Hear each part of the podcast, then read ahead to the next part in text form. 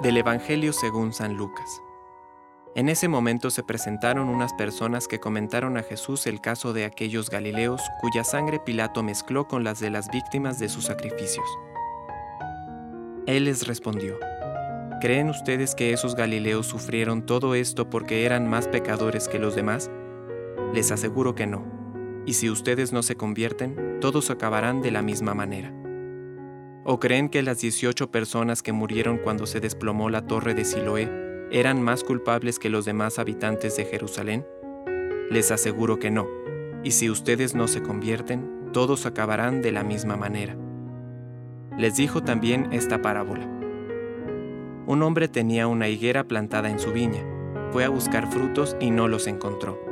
Dijo entonces al viñador, Hace tres años que vengo a buscar frutos en esta higuera y no los encuentro córtala, ¿para qué malgastar la tierra? Pero él respondió, Señor, déjala todavía este año, yo removeré la tierra alrededor de ella y la abonaré. Puede ser que así dé frutos en adelante, si no, la cortarás.